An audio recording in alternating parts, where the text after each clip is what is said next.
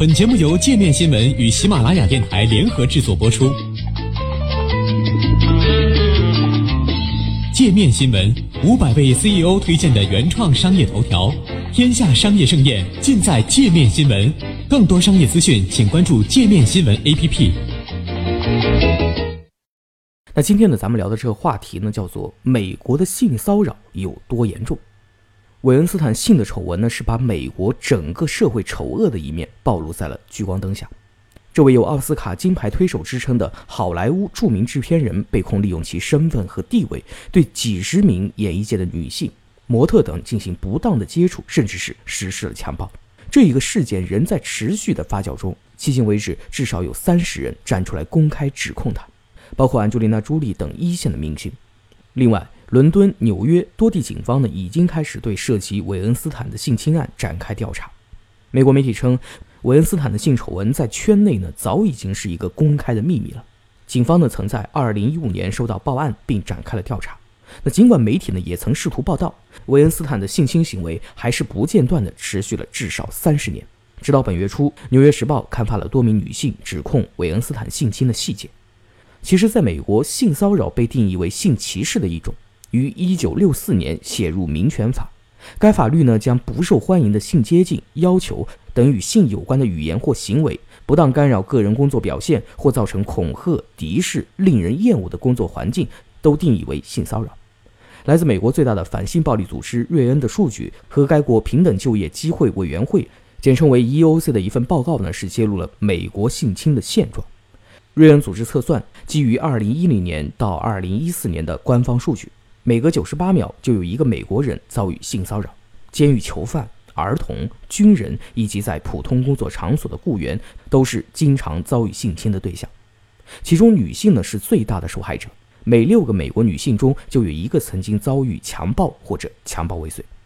这个比例呢在男性中呢约为百分之三。那另外呢，从二零零九年到二零一三年，每年大约会有六点三万名的儿童成为性暴力的受害者。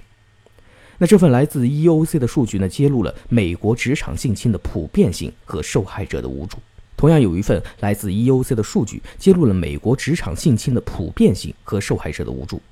最新的数据显示，在2016年财年，EOC 受理了6758起性骚扰指控，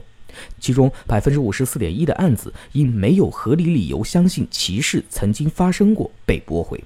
仅有百分之二十三的案子得出了有利于原告的结果，包括协商赔款、获得补偿后撤回控诉以及和解等。另外还有百分之二十二点九仅仅因为行政原因而结案。也就是说，试图求援的受害者只有不到半数在 EOC 得到了响应。数据还显示，在整个二零一零年到二零一六年期间，被受理的案件的比例均不超过百分之五十。我们再来介绍一下 EOC 到底是什么啊？EOC 呢是执行美国禁止工作场所歧视行为有关法律的联邦政府机构。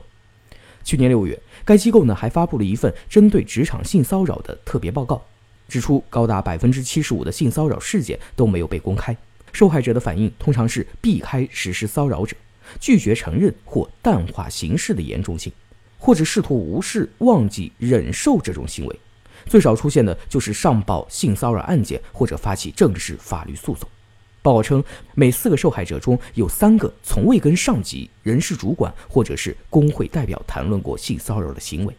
他们之所以不愿意公开，通常是因为担心他们的指控不被认可，甚至被指责，或者在社会和职场遭遇报复。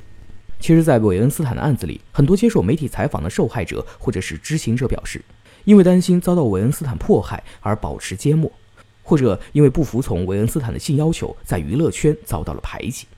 在一定程度上，上述原因使得韦恩斯坦的行为得以持续这么久。不过，《纽约客》杂志称，现在越来越多受害者女性站出来表态，可能是意识到了这个社会对性和权利的看法已经发生了变化。目前，韦恩斯坦已经被迫离开他创建的公司，并于上周末正式被电影艺术与科学学院开除。法国总统马克龙也宣布撤回了韦恩斯坦的骑士勋章。